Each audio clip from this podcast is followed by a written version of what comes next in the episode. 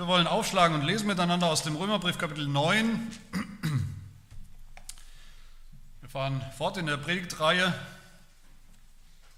Sind in Kapitel 9 und hören auf die Verse 24 bis 29.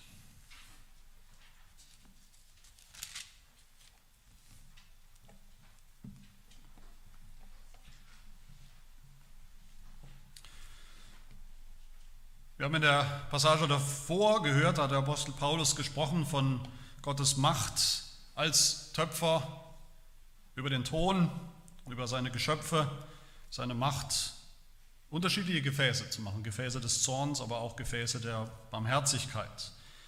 Und dann lesen wir weiter Vers 24. Als solche hat er auch uns berufen, nicht allein aus den Juden, sondern auch aus den Heiden wie er auch durch Hosea spricht, ich will das mein Volk nennen, was nicht mein Volk war.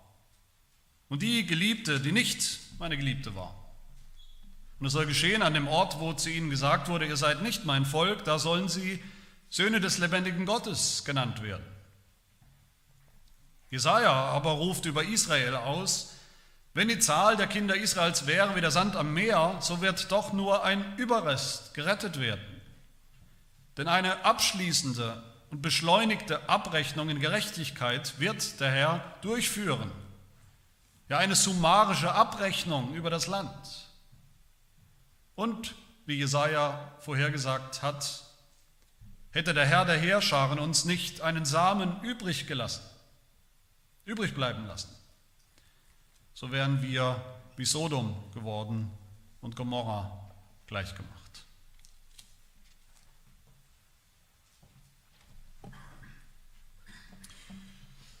Wenn man mal, was ja immer wieder wichtig ist, die ganze große Bibelgeschichte oder das ganze Drama der biblischen Geschichte sich vor Augen führt, immer wieder mal neu, also ich meine jetzt nicht mit dem Mikroskop, sondern sozusagen mit dem Teleskop, das ganze Panorama von Gottes großer Heilsgeschichte, dann könnte man denken und denken auch viele, da ist sozusagen im ersten großen Kapitel ist die Geschichte des Volkes Israel, also vom Gottes alttestamentlichen Volk, und das ist die Geschichte, wie Gottes erstes oder alttestamentliches Volk eben auf ganzer Linie gescheitert ist.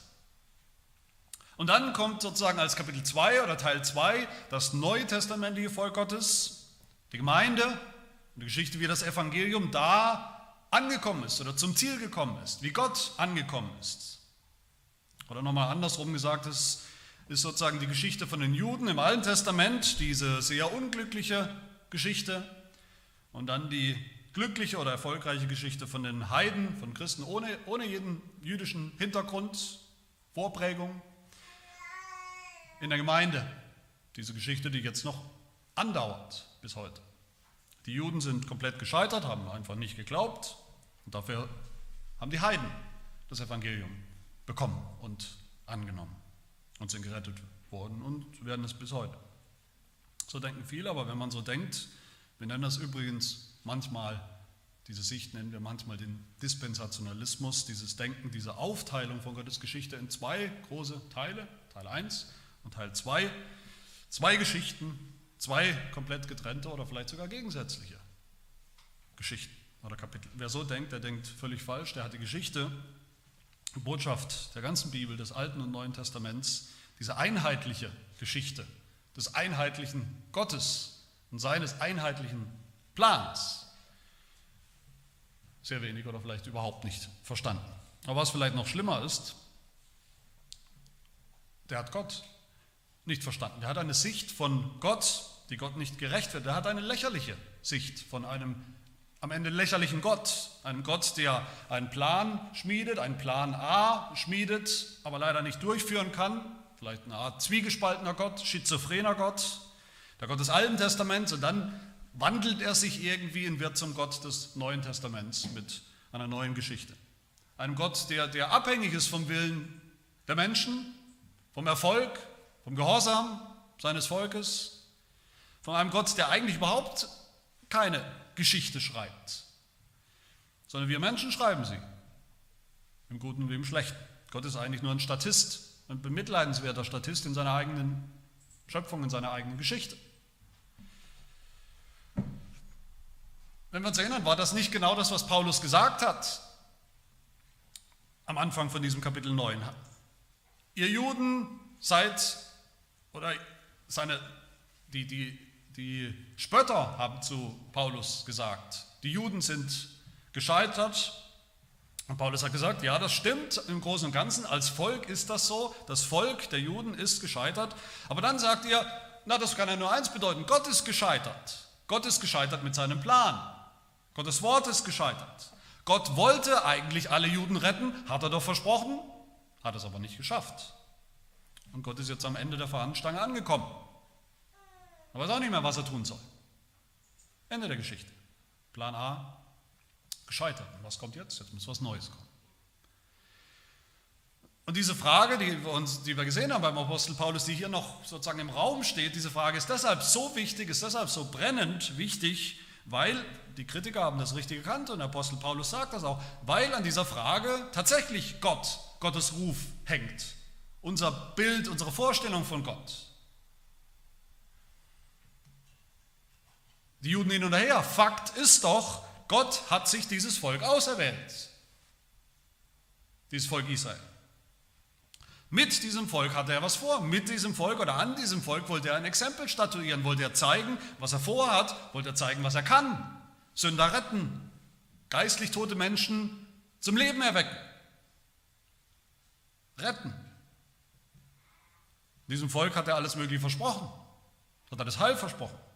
Hat einen Bund gegeben, einen Bund geschlossen, Verheißung gegeben. Wenn dieses Volk wirklich zugrunde geht, aus und vorbei, ein für alle Mal, wenn Gottes Plan nicht zum Ziel kommt mit diesem Volk im Alten Testament, dann stellt sich die Frage, wie kann man diesem Gott vertrauen? Kann man diesem Gott vertrauen? Kann irgendjemand diesem Gott vertrauen? Jude oder Heide? Im Alten Testament oder in der Zeit des Neuen Testaments, in der wir so, so gesagt, so gesehen noch leben. Haben wir dann nicht doch so einen Gott, wie viele, selbst viele Christen heute denken, tragischerweise eben einen Gott, der alle naslang oder zu bestimmten Epochen eben zumindest seine, seine Pläne ändern muss.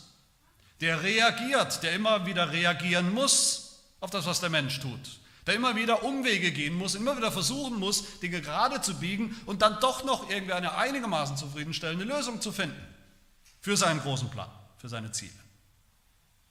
Und ich hoffe, wir haben noch im Ohr, was der Apostel Paulus gesagt hat, wie er gesagt hat, das kann nicht sein, das sei fern. Wie Paulus schockiert war oder verdutzt auch war, verwundert war, wie kommt ihr denn darauf? Wie kommt ihr darauf, dass Gott jemals versprochen hätte, jeden einzelnen Juden, in dem jüdisches Blut fließt, Seele für Seele, Kopf für Kopf, jeden Einzelnen automatisch und auf jeden Fall zu retten. Das hat er nie versprochen, hat Paulus uns erinnert. Er hat uns erinnert, Zitat über Zitat aus dem Alten Testament, dass Gott das so niemals versprochen hat. Wer das behauptet, hat nichts kapiert von Gottes Plan, von Gottes Evangelium, von Gottes Gnade, von Gottes Plan, sich ein Volk zu schaffen, ein wahres geistliches Volk durch alle Zeiten und für alle Zeiten. Von Anfang bis Ende. Paulus muss hier auch wieder auf, auf allen Seiten muss er Missverständnisse korrigieren. Das Missverständnis der Juden, als hätte Gott eben versprochen, dass Juden alle automatisch gerettet sind. Eben einfach, weil sie schon Juden sind. Und wenn sie sozusagen ihr Bestes tun, auch Juden zu bleiben, dann ist alles in Butter. Und wenn das nicht alles in Ordnung ist, in Ordnung geht, dann muss Gott schuld sein am Schicksal seines Volkes. Dann hat er sein Wort gebrochen. Und genauso aber auch das Missverständnis der Heiden, also der, der Christen, die nie Juden waren, die meinen, die auch in Rom, in der Gemeinde in Rom gedacht haben, wir sind jetzt dran. Gott ist durch mit dem Volk der Juden. Das Thema ist erledigt, ist abgehakt, das interessiert uns nicht mehr. Mit uns fängt Gott ganz neu an, tabula rasa, als wäre nichts gewesen. Ich hoffe, ihr versteht das, was hier worum es hier geht. Die Juden meinten oder meinen, wir sind Gottes Plan A. Wir allein. Und es gibt keinen anderen. Und die nichtjüdischen Christen haben gedacht und denken heute oft, wir sind Gottes Plan B, weil Gottes Plan A gescheitert ist. Und ironischerweise, diese, wie gesagt, auch viele Christen, die so denken, dispensationalistisch denken, die Geschichte so aufspalten, leider sind das vielleicht eine Mehrheit in vielen Freikirchen heutzutage. Die geben beiden irgendwie recht, beiden Missverständnissen. Die geben den Juden recht, sagen, okay, ihr habt eure Geschichte. Ihr habt eure alte Geschichte, euren Heilsweg, eure Privilegien, euren Sonderweg. Da kommt noch was, da kommt vielleicht noch eine riesige Erweckung, Bekehrungswelle für euch Juden. Und sie geben andererseits auch den, den Heiden, den nicht-jüdischen Christen recht, sagt, ihr seid jetzt das neue Kapitel. Ein radikal neues Kapitel. Ihr habt überhaupt nichts zu tun mit der jüdischen Geschichte, mit dem Alten Testament. Das ist ein radikaler Schnitt, ein radikaler Neuanfang von Gott. Zwei Völker, zwei Geschichten, zwei parallele Linien, die sich niemals berühren, die sich niemals kreuzen. Zwei Pläne Gottes. So denken viele und verstehen überhaupt nicht, warum das ein Problem sein sollte. Das ist aber ein Problem. Was für ein Licht das auf Gott wirft, das ist ein Problem, weshalb Paulus so allergisch ist und reagiert auf dieses Denken. Und wir Reformierte auch mit dem Apostel Paulus. Apostel Paulus hat immer wieder gesagt, von Anfang an gesagt, das Evangelium, um das es geht, in diesem Römerbrief, sein Evangelium, dasselbe eine Evangelium für Juden und Heiden. Für Juden zuerst, ja, aber dann auch für die Heiden. In dieser Reihenfolge. Paulus hat immer schon gesagt, das Evangelium von Jesus Christus ist die Hoffnung für wen? Für die ganze Welt für Juden wie Heiden. Und es führt zu einem Volk, zu einer Gemeinde. Aus den Erwählten, den Erlösten, aus Juden und Heiden. Und so war es auch der Fall in dieser Gemeinde in Rom, an die der Apostel Paulus schreibt. Aber leider nicht ohne Probleme, das wissen wir. Diese Missverständnisse, das kann man sich ausrechnen, diese Missverständnisse auf beiden Seiten, bei den Juden, die gläubig geworden sind, und bei den Heiden, die gläubig geworden sind, die müssen natürlich zu großen Spannungen führen und haben es auch geführt, zu großen Problemen und Spannungen. Ist ja auch klar, die einen bilden sich viel zu viel ein auf ihre Geschichte, auf ihre Herkunft aus dem Judentum und die anderen rümpfen die Nase und pfeifen darauf und ignorieren das alles, diese Geschichte, als hätten sie überhaupt nichts damit zu tun. Als wären sie was Neues und Besseres. Da gab es Hass und Neid der Juden auf die Heiden, die jetzt auch beanspruchen, gläubig zu sein und umgekehrt Verachtung und Spott der Heiden für die Juden. Das können wir uns gar nicht mehr richtig vorstellen, wie schwierig das, diese Situation gewesen sein muss in der, in der Gemeinde damals. Höchstens vielleicht die Badener unter uns, die können sich das vorstellen, wie schwer das ist, Schwaben anzuerkennen in derselben Gemeinde. Das ist natürlich nur ein Spaß, aber wir verstehen das gar nicht mehr, solche ethnischen, interne Spannungen innerhalb desselben Gemeinde. Aber was tut der Apostel Paulus? Was tut er, um diese, diese Spannung oder diese Spaltung zu überwinden? Sicherlich gerade nicht das, was wir vielleicht tun würden. Er sagt nicht, jetzt vertragt euch halt mal alle miteinander, lasst euch halt mal in Ruhe, respektiert euch gegenseitig, bucht mal vielleicht zehn Stunden beim Gemeindeseelsorger miteinander auf der Couch. Paulus korrigiert ihre völlig falsche Theologie, ihre völlig falsche Sicht von der biblischen Geschichte, ihre völlig falsche Sicht von Gott. Und er tut das, indem er ihre Gemeinsamkeiten betont, die sie haben, Juden und Heiden, die sie immer schon hatten. was haben sie gemeinsam? Das erste ist ihre Berufung, das ist mein erster Punkt. Das ist der Schlüsselbegriff hier in dieser Passage. Wenn ihr nochmal reinschaut, in Vers 24, das ist der zentrale Begriff, der über allem steht, was Paulus hier sagt. Berufen. Vers 25. Paulus hat gerade im Detail und mit Bildern und Illustrationen die biblische Erwählungslehre entpackt in den, in den Versen davor. Er hat deutlich gemacht, Gott ist einerseits zornig über Sünder, natürlich ist er zornig, er ist gerechterweise zornig über Sünder, aber dass Gott eben auch ein gnädiger Gott ist. Aber dass Gott gnädig ist, wem er gnädig ist, wem er will. Und dass Gott übergeht, und verwirft, wen er will, verstockt, wen er will. Und dass diese Wahl von Gott zum einen oder zum anderen, die Erwählung, die Verwerfung, dass das begründet ist, dass das alles schon feststeht seit Ewigkeit oder in der Ewigkeit schon bei Gott, bei ihm selbst. In seinem Plan, in seinem Vorsatz, in seinem Ratschluss. Und warum? Damit eindeutig klar ist, hat Paulus uns gesagt, diese Erwählung, die Erlösung insgesamt beruht nicht auf uns, auf irgendetwas, was wir sind oder was wir tun, unseren Werken, irgendwelchen Vorzügen, sondern, Vers 11, allein aufgrund des Berufenden, dem der beruft. Das ist Gott. Gott beruft zum Heil. Und dieses Rufen, was wir hier haben in Vers 24, was Paulus sagt, da geht es nicht um einen, einen äußerlichen Ruf, ein Angebot, eine herzliche Einladung. Wenn ihr wollt, dann hört und kommt und glaubt. Dieser Begriff, auch im Griechischen, der meint hier und an anderen Stellen, Gott ruft wirksam, wirkungsvoll, allmächtig Sünder zu sich zum Heil. Er ruft, er ruft durch das Evangelium, das Evangelium, das er predigen lässt, das er verkündigen lässt, das Menschen hören, aber er ruft dann eben auch, und das ist hier gemeint, er ruft dann auch innerlich wirksam. Er zieht und ruft und beruft durch den Heiligen Geist, so dass die, die er ruft, auch kommen zum Glauben.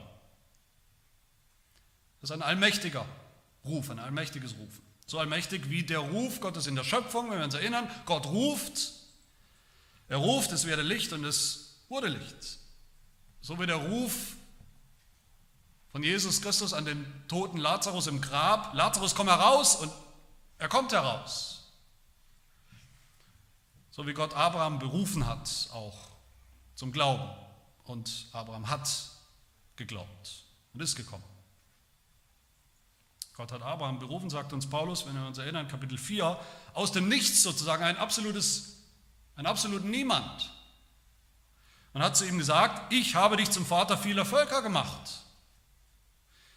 Und dann sagt Paulus, was war Abrahams Reaktion? Abraham glaubte dem Gott, der die Toten lebendig macht und den ruft, was nicht ist, als wäre es da.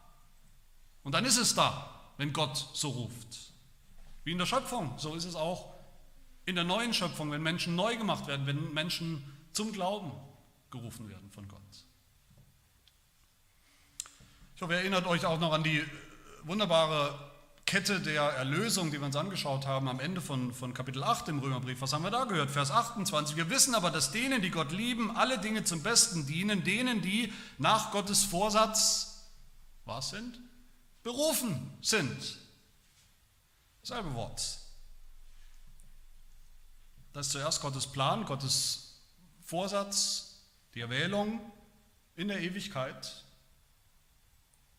Und dann beruft Gott die, die er erwählt hat, zum Glauben. Und dann geht es weiter in Römer 8, Vers 30. Die Gott vorherbestimmt hat, die hat er auch berufen, sodass sie kommen und glauben. Die er aber berufen hat, die hat er auch gerechtfertigt, die er gerechtfertigt hat, die hat er auch verherrlicht. So beruft Gott aus reiner Gnade, aus der Gnade der Gnadenwahl, der Erwählung, beruft Gott, allmächtig. Und so beruft Gott, sagt Paulus in Vers 24, nicht allein aus den Juden, sondern auch aus den Heiden. Nicht allein aus den Juden heißt auch aus den Juden, aber eben auch aus den Heiden. Das heißt, wenn wir das richtig verstehen, Gottes Erwählung in der Ewigkeit, in diesem Ratschluss oder Plan Gottes in der Ewigkeit, da waren schon Juden und Heiden in Gottes Sinn. Weil er sie im Sinn hatte, aus beiden Gruppen von Menschen zu berufen zum Heil. Diese Berufung haben Juden und Heiden gemeinsam. Ist dasselbe. Es gibt nur eine. Nicht alle Juden haben diese Berufung, nicht alle Heiden haben diese Berufung, aber aus den Juden und aus den Heiden gemeinsam. Und diese Berufung ist, das ist natürlich eine Warnung, könnte man sagen, es ist aber auch eine Ermutigung, es ist eine Warnung für die Juden, besonders für die Juden, die eben so stolz waren, so überheblich waren, die immer gedacht haben, wir sind auf jeden Fall drin, eins zu eins, 100 Prozent, automatisch, jeder von uns. Und Paulus erinnert sie, nein, nur der ist gerettet, wird gerettet, der so berufen ist.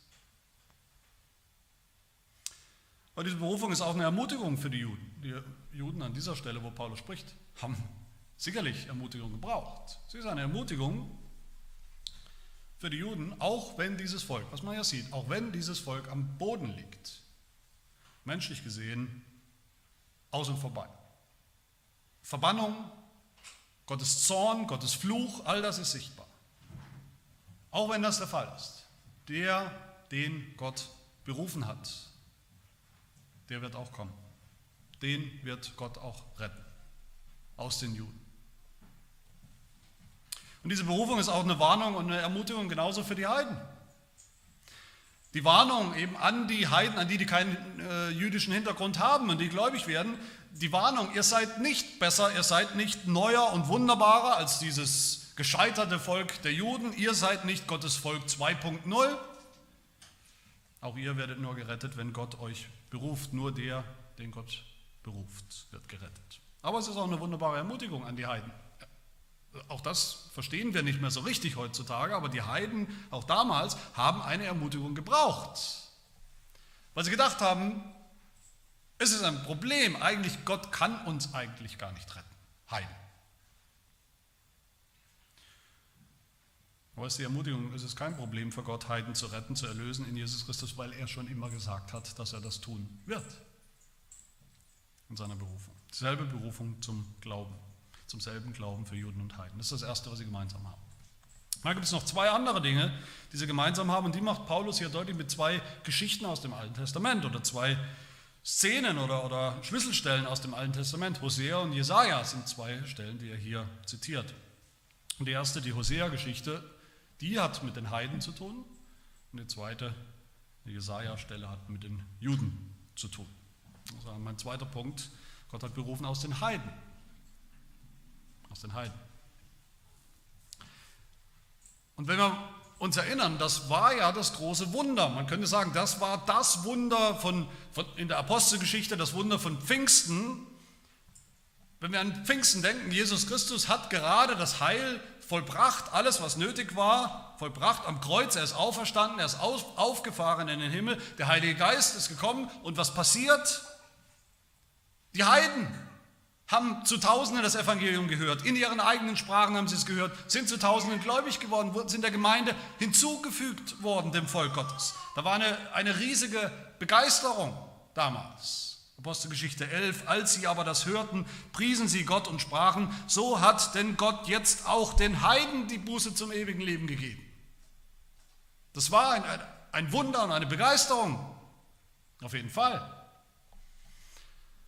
Aber meine Lieben, das war nicht ein Wunder, wie wir es manchmal denken oder manchmal hören heutzutage, ein Wunder in dem Sinn, dass das jetzt was ganz Neues war.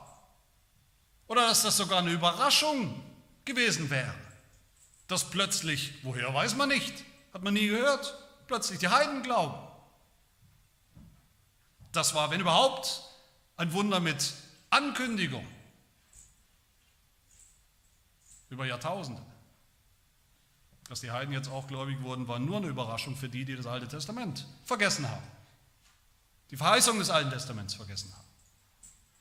Eine Überraschung für die Juden, die eben dachten, wir sind das Volk, wir werden sie immer bleiben. Die Heiden sind, na, was sind die Heiden? Nichts, schmutzig, ekelhaft, böse. Und genau daran erinnert der Apostel Paulus, wie Gott durch den Propheten Hosea gesagt hat, vor tausenden von Jahren schon, ich will das mein Volk nennen, was nicht mein Volk war, und die Geliebte, die nicht Geliebte war. Vers 26, wo Gott früher gesagt hat, ihr seid nicht mein Volk, da sollen sie Söhne des lebendigen Gottes genannt werden. Aber Paulus, das ist eine völlig falsche Bibelauslegung, was du hier machst. Paulus, du kennst selbst das Alte Testament nicht. An dieser Stelle geht es ja um das Volk Israel. geht es darum, dass das Volk Israel, obwohl das Volk Israel am Boden liegt, damals am Boden lag, dass Gott es wieder aufrichten wird. Zu voller Größe und Herrlichkeit. Dass es wieder annehmen wird, sein Volk. Mit den Heiden hat das überhaupt nichts zu tun. Aber ausgerechnet dieses Wort, diese Prophezeiung, dass Israel wieder groß werden wird. Make Israel great again. Diese Verheißung. Die nimmt Paulus und sagt, habt ihr eigentlich vergessen, was schon immer in eurer Bibel im Alten Testament steht? Nicht mein Volk, was ist das, wenn nicht die Definition von den Heiden? Gott wird sein Volk groß machen, ja, nach all dem Versagen. Aber wie wir das groß machen? Indem auch die Heiden hineinkommen. Wie er es immer schon geplant und versprochen hat, wie ihr es aber vergessen habt, ausgeblendet habt. Was war denn, wenn wir uns erinnern, was war denn eigentlich die Mutterverheißung, die wichtigste und größte Verheißung an Abraham, oder besser an Abraham, den Gründervater Israels. Was war die Verheißung? Was hat Gott ihm verheißen? Genesis 17. Ich will meinen Bund schließen mit dir und, und mit mir und zwischen mir und dir und ich will dich über alle Maßen mehren. Du sollst ein Vater vieler Völker werden. Darum sollst du nicht mehr Abraham heißen, sondern Abraham soll dein Name sein, denn ich habe dich zum Vater vieler Völker gemacht. Aus vielen Völkern werde ich mir ein Volk berufen. War die Verheißung. Gott hat seinen Plan nicht geändert. Nicht im geringsten. Die Bekehrung der Heiden, die ja jetzt in Rom mitten in der Gemeinde saßen, vielleicht in der ersten Reihe saßen, wo bei uns niemand gerne sitzt. Das war kein, keine späte Idee, das war kein später Einfall. Das war keine Notlösung von Gott, weil es nicht mehr anders ging. Das war ein, ein Ergebnis von Gottes ewigem Plan und Ratschluss. Von seiner Gnadenwahl, die sich jetzt entfaltet. Aber im Umkehrschluss ist das auch eine Warnung für uns Heiden. Das sind wir ja. Nicht Juden. Eine Warnung, dass wir heute nicht einfach dahergeschlaubt kommen, in Gottes Gemeinde kommen, in den Gottesdienst kommen, zu Gott kommen und meinen, wir hätten jetzt irgendeinen Anspruch, vielleicht irgendeinen Anspruch auf das Evangelium, auf die Erlösung, auf das Heil, Teil der Gemeinde, Teil von Gottes Volk zu sein. Das haben wir nicht. Wenn wir nicht Teil von Gottes einem Volk sind und werden, und zwar von dem Volk, von genau dem Volk, was mit Abraham angefangen hat, was 4000 Jahre alt ist und nicht 2000 Jahre alt. Dem einzigen Volk, das es je gab.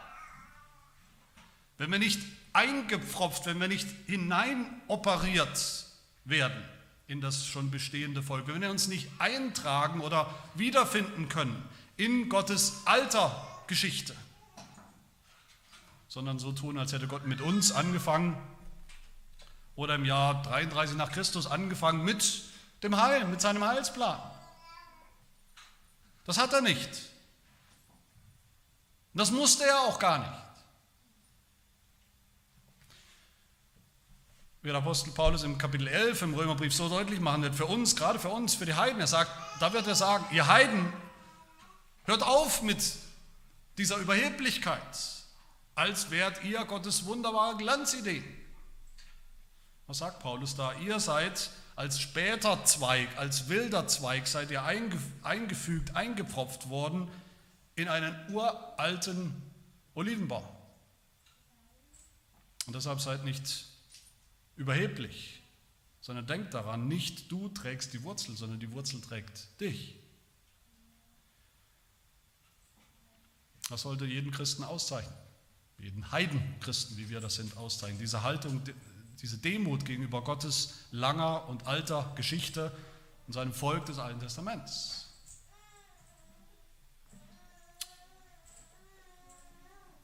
Wir, die sogenannte neutestamentliche Gemeinde, wie man das oft sagt und hört, wir sind keine Neuerfindung. Wir sind keine Schöpfung aus dem Nichts als Kirche, als Gemeinde. Und das ist mein dritter Punkt.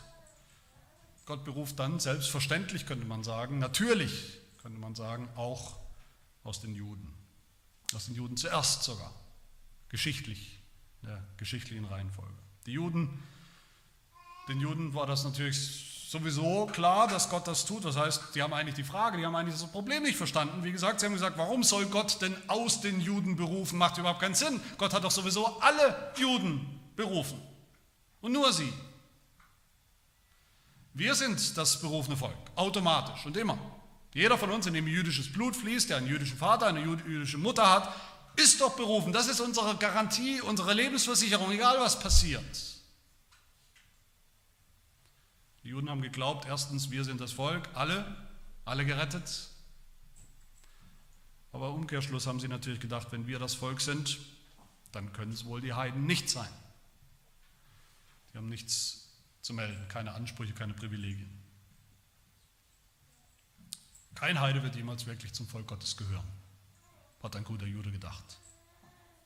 Und jetzt in Rom und in anderen Gemeinden der damaligen Zeit müssen die Juden sozusagen mit ansehen, wie einfach Nichtjuden daherkommen, zu Tausenden mittlerweile, und sich auf Gott berufen, sich auf den Messias berufen, sich auf das Evangelium, auf Gottes Gnade berufen und sich für einen Teil von Gottes Volk, von der Gemeinde halten. Wie furchtbar, stell dich das vor. Das kann Gott doch nicht machen. Das passt ihnen nicht, den Juden. Diese Haltung, diese Ablehnung, dieser Zorn gegen die Heiden hat eine lange Geschichte im Judentum und auch bis heute noch. Und deshalb erinnert Paulus auch sie an ihre Geschichte, das Alte Testament, nämlich mit der Jesaja-Geschichte, mit diesem Jesaja-Zitat, Vers 27. Jesaja aber ruft über Israel aus, wenn die Zahl der Kinder Israels wäre wie der Sand am Meer, so wird doch nur der Überrest gerettet werden. So war es schon immer. So hat Gott es immer gesagt, kein Automatismus, nicht einmal Jude, immer Jude, automatisch gerettet, nicht jeder Jude Kopf für Kopf, sondern ein Rest. Der Rest den Gott berufen hat, auserwählt hat, geliebt hat von Anfang an. Und die anderen sind unter Gottes Gericht. Vers 28. Eine abschließende und beschleunigte Abrechnung in Gerechtigkeit wird der Herr durchführen. Eine summarische Abrechnung über das Land und das Volk Israel. Das ist nicht Paulus Rede. Jetzt, wo es sozusagen schiefgegangen ist, im Nachhinein, das sagt Gott damals durch den Propheten Israel über sein Volk. Das hat Paulus nicht erfunden im Nachhinein, das ist keine Planänderung, das war keine 180-Grad-Wende bei Gott in seinem Plan, das ist die Erfüllung von Gottes ewigen Plan. Meine Lieben, auch das, auch diese Rede vom Rest, dass da nur ein Rest gerettet wird, auch das ist eine, zunächst eine Warnung, eine dringliche Warnung an, an die Israeliten, eine Warnung davor, in ihrem Unglauben, in ihrem Abfall zu bleiben, in ihrer Überheblichkeit, in ihrem Stolz zu bleiben. Aber selbst in diesem Restgedanken, so schlimm der sich vielleicht anhört, finden wir ja auch eine Hoffnung.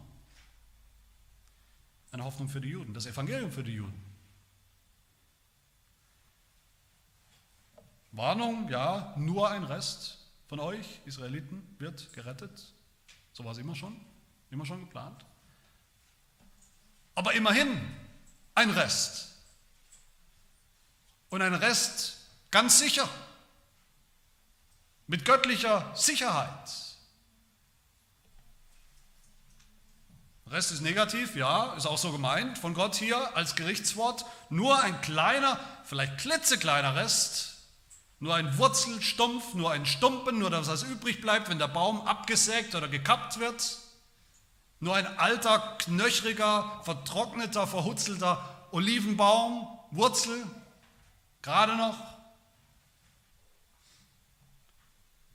Aber Rest ist auch unglaublich positiv in dieser Situation. Einen Rest wird es immer geben. Einen Rest von Gottes Volk, der Auserwählten. auch unter den Juden in diesem Kapitel ihrer Geschichte. Trotz, allen, trotz allem Ungehorsam, trotz aller Rebellion, trotz allen Versuchen des Teufels und, und der Feinde, das Volk Gottes zu zerstören, zunichte zu machen. Gott hat sich selbst einen Rest übrig gelassen. Das liegt nicht am Menschen. Sünder sind sie alle, alle dieselben. Vers 29. Hätte der Herr der Heerschar, hätte Gott nicht einen Samen übrig gelassen. Was wäre dann passiert? So wären wir alle wie Sodom geworden und Gomorra gleichgemacht. Wenn es um uns geht, wenn es uns angeht, wären wir alle dem Erdboden gleichgemacht worden. Hätte Gott nicht übrig gelassen. Ein Rest. Es liegt allein an ihm, dem Berufenen. Der gnädig ist, wem er gnädig ist, der beruft aus Heiden und auch aus Juden. Hätte Gott nicht, hat er aber. Das ist die Hoffnung für die Juden. Das Volk insgesamt, ja, ist unter dem Fluch verbannt, wie Paulus sagt hier, eine, eine summarische Abrechnung, sozusagen der Schlussstrich, den Gott selbst darunter zieht, wie er abrechnet, wie er verwirft, wie dieses Volk obsolet geworden ist in der Geschichte. Aber einzelnen Juden gilt das Evangelium. Das Heil kommt aus den Juden, der Messias kam von den Juden, kam zuerst zu den Juden. Wenn sie an ihn glauben, wenn sie nicht über ihn stolpern und stürzen und zu Fall kommen und sich ärgern, wenn sie an ihn glauben, dann weil Gott sie auch berufen hat. Zu seinem wahren Volk. Aber meine Lieben, wenn wir all das zusammennehmen, was wir hier sehen, diese großen Linien beim Apostel Paulus, die Gemeinsamkeit von Juden und Heiden können wir nur einen Schluss ziehen am Ende, nämlich dass Gott berufen hat aus Juden und Heiden zu einem einzigen Volk, zu einem kontinuierlichen einzigen Volk. Das ist das Fazit, was Paulus natürlich noch immer mehr entfalten wird in den kommenden Kapiteln, aber hier auch schon tut. Die Juden selbst haben das nicht kapiert, die Juden selbst und viele Christen, auch heute tragischerweise, viele Christen, Dispensationalisten nochmal, die sagen, es gibt zwei Pläne Gottes. Es gibt zwei Heilswege. Einen für Juden und einen für Christen ohne jüdischen Hintergrund. Und das führt natürlich wozu? Es führt zu zwei getrennten Völkern Gottes. Zu einem gespaltenen Volk. Am Ende auch zu einem gespaltenen Gott, zu einem schizophrenen nichts vertrauenswürdigen Gott. Warum biegt sich Paulus so krumm hier? Warum biegt er sich so krumm in seiner Argumentation hier, zu beweisen, unbedingt zu beweisen, aus dem Alten Testament schon, dass Gott einerseits, dass zu Gottes Verheißung immer auch schon die Heiden gehört haben und andererseits, dass, zu Gottes, dass Gottes Verheißung niemals war, dass alle Juden automatisch gerettet sind. Warum ist das Paulus so wichtig? Warum betont er so sehr, was Juden und Heiden gemeinsam haben und immer schon gemeinsam hatten? damit sie begreifen, dass es nur einen einzigen gemeinsamen Heilsweg gibt, nur einen gemeinsamen Messias gibt von den Juden, als Jude für die Juden, der gekommen ist, wie er selber sagt, für die verlorenen Schafe des Hauses Israel ist er gekommen, als Messias, für die Jesus Christus sein Leben gegeben hat, aber auch ist Jesus Christus gekommen, sagt er auch selbst, für die anderen Schafe. Aus den Heiden, für die er auch gestorben ist, über die Jesus sagt in Johannes 10, ich werde sie auch rufen, berufen. Sie werden meine Stimme hören und es wird eine Herde sein und ein Hirte, nicht zwei. Alle sind zum selben Glauben berufen, im selben Glauben wie Abraham, der Vater der Gläubigen, der Vater der Juden, der Vater der Nichtjuden. Alle sind zum selben Erlöser berufen, dem Messias, unserem Herrn Jesus Christus. Alle gehören zum selben einen Plan Gottes, seinen perfekten Plan, der keine Änderung braucht, keine Verbesserung braucht. Zum selben einen Bundesvolk, derselben Gemeinde, derselben Kirche, die angefangen hat im Alten Testament und die noch bis heute andauert. Meine Lieben, was wir hier finden, ist nichts weniger als die biblische Lehre von der Kirche, die biblische Begründung, der Anfang und die Grundlage der Lehre von der Kirche. Deshalb ist auch kein Wunder, dass wir das so in unseren Bekenntnissen finden. Diese, die, die Begründung der Kirche, woher kommt die Kirche? Sie kommt ultimativ aus Gottes Ratschluss in der Ewigkeit, aus Gottes Ratschluss der Erwählung, seiner Berufung aus Juden und Heiden. Und aus allen Völkern der Welt übrigens.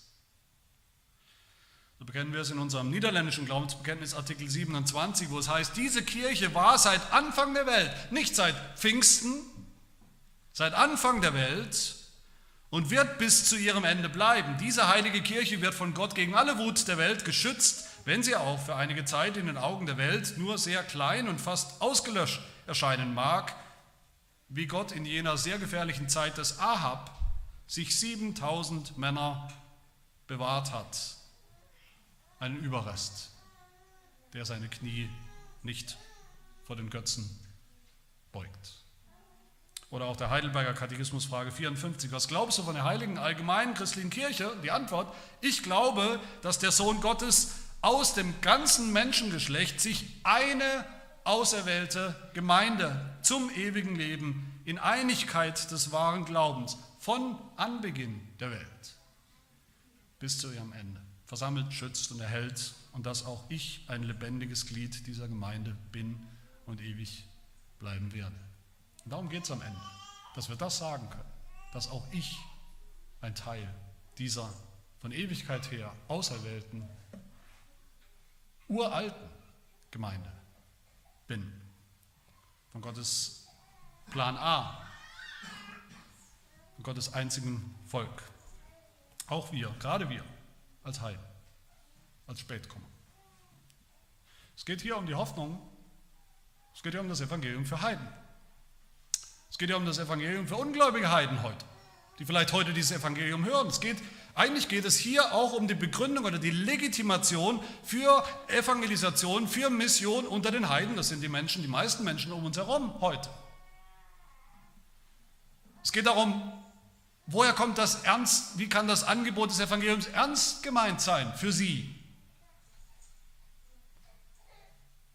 Mit welchem Recht können wir heute völlig unjüdischen Sündern, unalttestamentlichen Sündern, wie wir das ja auch sind, wie kommen wir darauf, dass wir ihnen einfach Gottes uralte Verheißungen und Versprechungen, Gottes uraltes Evangelium anbieten könnten, einfach so? Wie kommen wir darauf? Weil Gott seine Auserwählten hat in allen Völkern und Nationen und weil wir die absolute Zuversicht haben dürfen, dass sie kommen, wenn er sie ruft, beruft. Und wenn sie kommen, heißen sie auch mein Volk. Mit allen Rechten und Privilegien und Verheißungen. Jeder, der an den einzigen Messias, an Jesus Christus glaubt, der wird nicht zu Schanden, sondern wird gerettet. Zu uns, den Heiden, den zu spät kommern vielleicht, sagt Gott im ersten Petrusbrief, ihr seid überhaupt keine zu spät Komma, keine Nachzügler, kein Nachgedanke, kein Zufallstreffer, keine Notlösung, keine zweite Wahl. Nein, ihr seid, schreibt Petrus, ein auserwähltes Geschlecht, ein königliches Priestertum, ein heiliges Volk, ein Volk des Eigentums, damit ihr die Tugenden dessen verkündet, der euch aus der Finsternis berufen hat zu seinem wunderbaren Licht. Euch, die ihr einst nicht ein Volk wart, jetzt aber Gottes Volk seid. Einst nicht begnadigt wart, jetzt aber begnadigt seid. Zu uns, zu den Heiden, sagt Gott das in seinem Wort. Zu uns, zu den Heiden, zu denen, die vielleicht heute erst, die vielleicht im Jahr 2022 erst anfangen zu glauben, nach all der Geschichte, sagt Paulus im wunderbaren Kapitel 2 aus dem Epheserbrief, ihr wart mal Heiden im Fleisch, Unbeschnittene genannt, ausgeschlossen, von allem, was gut und wichtig ist, ausgeschlossen von der Bürgerschaft Israels, fremd den Bündnissen der Verheißung. Ihr hattet keine Hoffnung, wart ohne Gott in der Welt. Basta, aus, nichts für euch.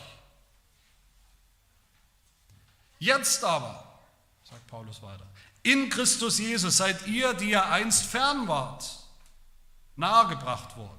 So seid ihr jetzt nicht mehr Fremdlinge ohne Bürgerrecht und Gäste zweiter Klasse, sondern Mitbürger der Heiligen und Gottes Hausgenossen. Gemeinsam mit euren Geschwistern, den gläubigen Juden. Eine gemeinsame Geschichte, ein gemeinsamer Plan, ein Volk, eine Gemeinde, ein Same. So ist Gott. Nicht schizophren, nicht frustriert.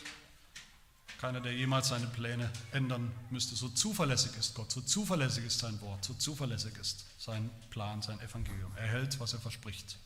In seinem Sohn Jesus Christus. In ihm sind alle Verheißungen Ja und Amen. Amen. Lasst uns beten.